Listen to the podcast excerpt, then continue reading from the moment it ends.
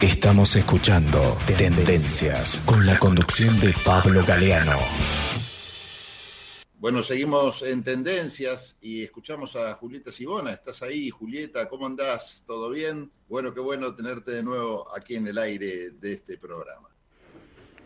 Hola, ¿cómo están? Espero que muy bien. Seguramente preguntándose qué ver en plataformas esta semana y por eso vengo con alguna recomendación.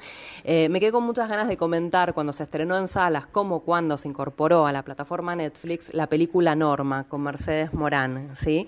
Eh, protagonizada por Mercedes Morán y también coescrita por esta gran actriz.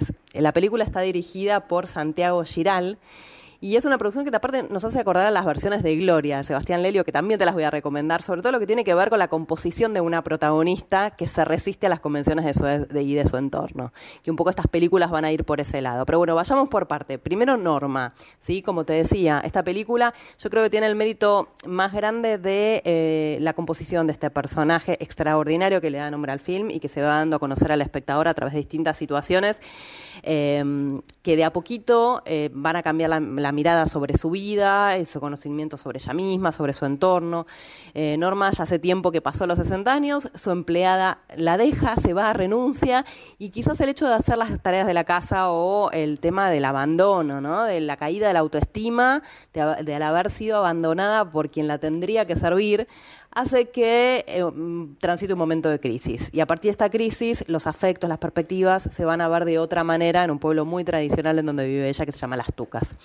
Eh, de todos modos, por supuesto, los momentos de crisis pueden ser de mucha oportunidad y eh, de cambio, ¿no? Nuevas situaciones familiares, personales, experiencias nuevas. Y la verdad que la interpretación de Mercedes Morán, porque más allá de la interpretación, la composición de este personaje es realmente hermoso.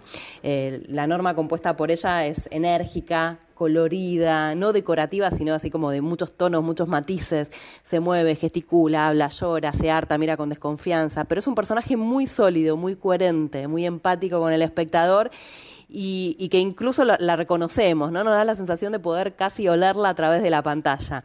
Eh, todos en algún momento conocimos alguna norma, o conocemos alguna norma, o conocemos alguna mujer que tenga alguna de sus características, ¿sí? Como también conocemos a las mujeres que interactúan con ella, porque hay que decir que es una película que tiene una mirada femenina y feminista muy fuerte.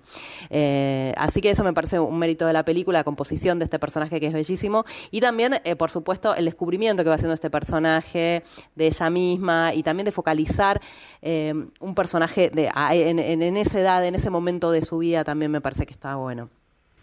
Más allá de las distintas escenas, algunas más luminosas, otras más absurdas, otras más graciosas, me parece que el, que el, fuerte de la película es ese y se disfruta muchísimo.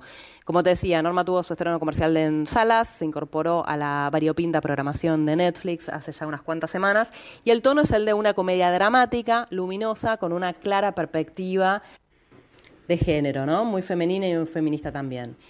El argumento, las la, protagonista, las andanzas, hasta el corte de pelo de, la actriz nos remite mucho a la película Gloria, dirigida por Sebastián Lelio en el 2013 protagonizada por Paulina García, y a su remake estadounidense en el 2018, dirigida por el mismo director, por el mismo Lelio, protagonizada por Julian Moore.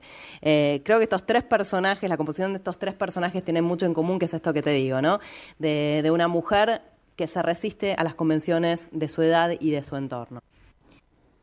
Y un dato curioso, hablando de estas mujeres este, tan poderosas y empáticas, hay, una, hay un podcast de Movie, de la plataforma Movie, que se escribe M-U-V larga I, eh, que de hecho está en Spotify, en donde proponen, habían propuesto un diálogo entre Mercedes Morán, la protagonista de Norma y eh, mucho antes de que se filmara esta película, creo, eh, creo que se hizo en la pandemia este podcast, y Paulina García, donde justamente hablaban de estos personajes y estas mujeres tan poderosas, incluso medio que le sacan el cuero a Julian Moore, que ya había hecho la versión de Gloria con el mismo director. Pero bueno, en todos los casos vale la pena buscarlo. Vamos a pasar en limpio. Por un lado tenemos Norma, protagonizada y coescrita por Mercedes Morán y dirigida por Santiago Giral en la plataforma Netflix. Y después tenemos la versión de Gloria del 2013, protagonizada por Paulina García, una producción 100% chilena, y su remake estadounidense, realizada por el mismo director y protagonizada por Julianne Moore en el 2018, que se llama Gloria Bell, también eh, muy linda película. Y por supuesto este podcast entre Mercedes Morán y Paulina García, si tienen la oportunidad de buscarlo, está en Spotify seguro. Bueno, Pablo, te, te dejo, para no demorarte más, te dejo un beso enorme y nos reencontramos la próxima. Chao, chao.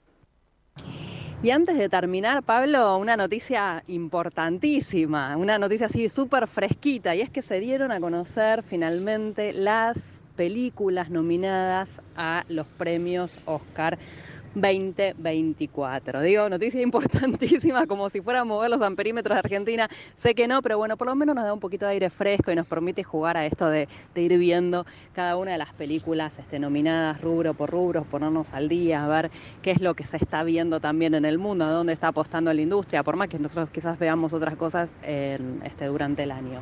Pero bueno, te cuento un poquitito cómo viene eh, este año en materia de nominaciones, cuáles fueron las películas más nominadas. La película más nominada de todas fue, ¿sabes cuál? Oppenheimer, la película de Christopher Nolan que cuenta con 13 nominaciones para estos premios Oscar.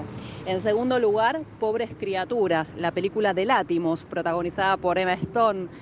Eh, que se estrenó justamente la semana pasada, está disponible para ver en cines. Le sigue Los Asesinos de la Luna, la gran película de Scorsese que comentamos justamente en el programa a propósito de su estreno con 10 nominaciones. Después le sigue Barbie con 8 nominaciones. Maestro, eh, una película pasó medio sin pena ni gloria, pero está disponible para ver en, Netflix. Si tenés ganas de verla hoy, si todavía no la viste, es una oportunidad.